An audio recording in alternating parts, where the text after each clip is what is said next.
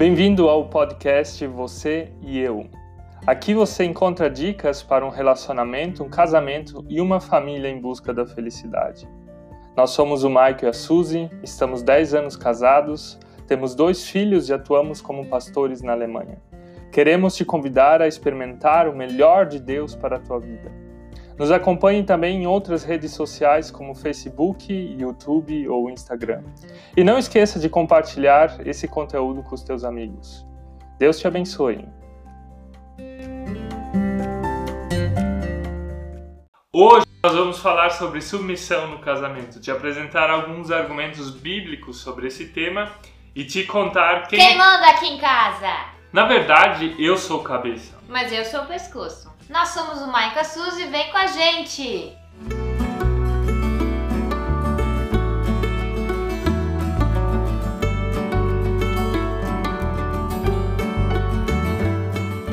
Quando as pessoas casam, uma pergunta importante a se clarear é como é que vocês vão tomar decisões. Existem várias decisões importantes a serem tomadas sobre a área financeira, sobre os hobbies, onde vocês vão morar, como vocês vão morar, qual igreja vocês vão participar? Que sogra você vai ter? A sogra, na verdade, só tem uma, né? Não tem muita escolha. Por muito tempo na história, os homens tomaram esse tipo de decisão. Eram eles que ganhavam dinheiro ou trabalhavam fora. As mulheres ficavam em casa, cuidavam dos filhos, cozinhavam. Os homens então tomavam as decisões do lar. Essas decisões eram muitas vezes até autoritárias, de cima para baixo, e elas se baseavam naquele famoso versículo de Efésios 5, mulheres, sujeitem-se cada uma ao seu marido. Tu sabe por que isso é tão polêmico? Por quê? Porque eu acho que, assim, o culpado disso tudo, né, de tanta gente ficar falando desse tema aí, é dos dois padrezinhos lá, dos dois freios. Era uma vez dois padrezinhos, e eles não conseguiam se achar na Bíblia, né, porque ela não era dividida ainda entre naqueles númerozinhos pequenos. Daí, eles estavam lá andando de carroça, eles decidiram, vamos pôr uma ordem aqui na Bíblia, vamos repartir a Bíblia por versículos. E de vez eles colocarem esses dois versículos juntos, onde é falado da mulher e depois do homem, não, eles deixaram separado. Daí as pessoinhas só vão lá e pegam a parte que lhe agrade. Na verdade, são os dois padrezinhos errados aí na história. Pronto, acabou o vídeo. Então esse versículo ele foi usado para que os homens usassem do seu poder e da sua autoridade, oprimissem as suas esposas, e elas ficavam então lá embaixo na hierarquia e os homens lá em cima. Ou seja, isso é o machismo. O machismo procura rebaixar a mulher para que você seja o centro disso. A história então se inverteu, surgiu o feminismo depois da Segunda Guerra Mundial e as feministas então procuram rebaixar o homem e alavancar a mulher. Naturalmente, o feminismo tem várias coisas boas, mas o feminismo extremo é tão ruim como o machismo. Ou seja, os extremos, eles sempre são ruins. É, eu, por exemplo, eu sou feminista quando aqui a pessoa é muito machista. Então a gente se equilibra ali nos negócios. A nossa opinião é que nem machismo e nem feminismo são bons, porque o machismo procura desqualificar e rebaixar a mulher. E o feminismo, nesse sentido, procura fazer a mesma coisa com o homem. Nós acreditamos que Deus criou o homem e a mulher em uma igualdade, e nessa igualdade é que eles têm que aprender a viver o casamento e tomar decisões. Ou seja, quem manda é Jesus, e se a gente escuta Jesus, a gente vai saber se amar e vai tomar as decisões corretas. Amém! Então, como entender esse texto bíblico um pouco melhor? Uma coisa que tem que se dizer é que era uma outra cultura, e na naturalmente se percebe que o homem está acima da mulher. Isso se percebe em várias passagens do Antigo Testamento e também aqui em Paulo. Isso era uma questão cultural, mas não era uma questão cultural dos cristãos. Os romanos, os gregos e todas as outras culturas faziam assim. Tanto é que os muçulmanos ainda fazem assim hoje, é bem mais extremo do que a cultura cristã. Tanto é que a gente vê muitas culturas ainda nas religiões ortodoxas, nas muçulmanas, par eles não andam juntos. É o homem literalmente anda, caminha na frente e a mulher vem com a penca de fios atrás. E eu acho feio isso. Na época de Jesus, elas chegaram à fé, os judeus, os gregos, os romanos, e eles eram agora livres. A pergunta era: nós conhecíamos uma coisa, conhecemos a Jesus e somos agora livres.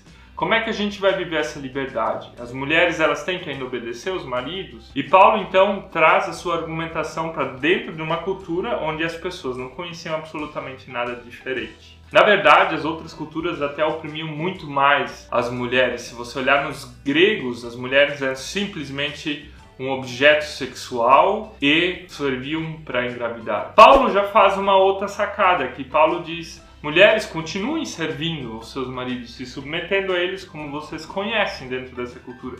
Mas maridos, vocês amem as suas esposas como Cristo amou a igreja. E como é que Cristo amou a igreja? Ele morreu pela igreja, ele serviu a igreja, ele se rebaixou até onde poderia se rebaixar. E com isso ele praticamente coloca o marido na mesma função da, da esposa. Ou seja, a função da mulher não mudou, mas a função do marido mudou naquela cultura e naquela época. Ainda assim, o marido é visto assim um pouco com, como cabeça. Mas a mulher é o pescoço. Por isso que tem aquele ditado que se tu quer derrubar um homem, corta o pescoço. De qualquer forma, a igreja primitiva e a cultura cristã lá nos seus inícios, ela valoriza muito mais a mulher dentro do casamento do que as outras culturas em volta. Além disso, Paulo tem uma segunda motivação de falar para as mulheres se submeterem aos seus maridos. Essas recomendações aparecem exclusivamente em duas cartas. Aparecem em 1 Coríntios, em Efésios e orientações para Timóteo. Mas Timóteo morava em Éfeso. E nessas cidades existiam dois templos, o templo da deusa Afrodite e da deusa Diana. Eram as deusas do amor e da fertilidade. E ali mulheres trabalhavam como sacerdotisas, que serviam aos homens sexualmente. E Paulo então escreve para dentro desse contexto onde ele tem medo que as mulheres cristãs, que agora são livres, sejam confundidas com as mulheres pagãs que serviam ali no templo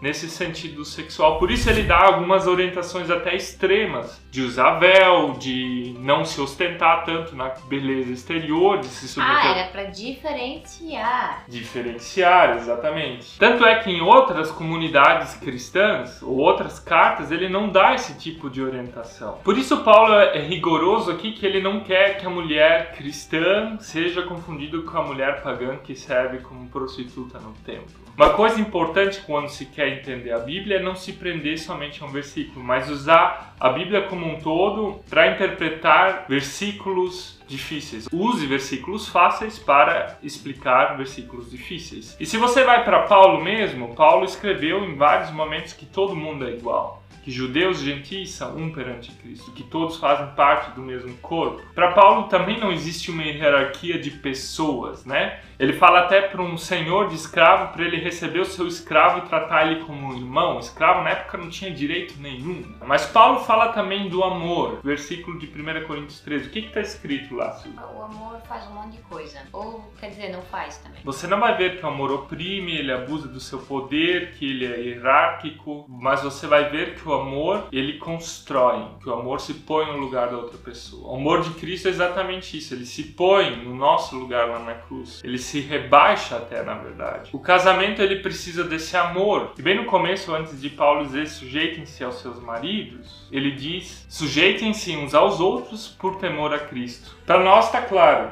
que Deus quer que a gente esteja num pé de igualdade e que decisões têm que ser tomadas por mim. Juntos. Que tu fala demais e eu tomo as decisões. Se você não é machista e nem feminista, então se inscreva nesse canal, ative as notificações, dá um like. Então nós entendemos que não existe uma submissão onde uma pessoa fica embaixo e outra em cima, mas nós tomamos as decisões do nosso casamento em conjunto. Por afinidade. Todas as decisões grandes sobre finanças, sobre compra de alguma coisa, sobre alguma mudança, nós conversamos antes de decidir. Eu não faço nenhuma espécie de surpresa idiota pra Suzy e digo, eu comprei um carro novo. É, eu já comprei um pro Mike. Tem coisas no nosso casamento que nós decidimos por afinidade. Tem coisas que a Suzy gosta de fazer, tem coisas que eu gosto de fazer. Então, essas coisas elas acontecem automaticamente. Como, por exemplo, a Suzy está muito mais com os nossos filhos, então ela toma decisões sobre roupa, o que comprar, acaba sendo naturalmente mais pro lado dela. Eu gosto mais de cuidar da parte financeira, de dirigir, então é uma coisa que eu faço muito mais, apesar de deixar a Suzy também dirigir. Mas teve uma decisão grande que a gente tomou, geralmente é homem que toma, mas foi a Suzy que tomou. A gente comprou faz um ano um carro novo e quem fez toda a pesquisa, na verdade, foi a Suzy. Eu estava bem ocupado naquela época. A Suzy foi até a concessionária, fez várias pesquisas. Assim, eu entendo agora bem, relativamente bem de carros.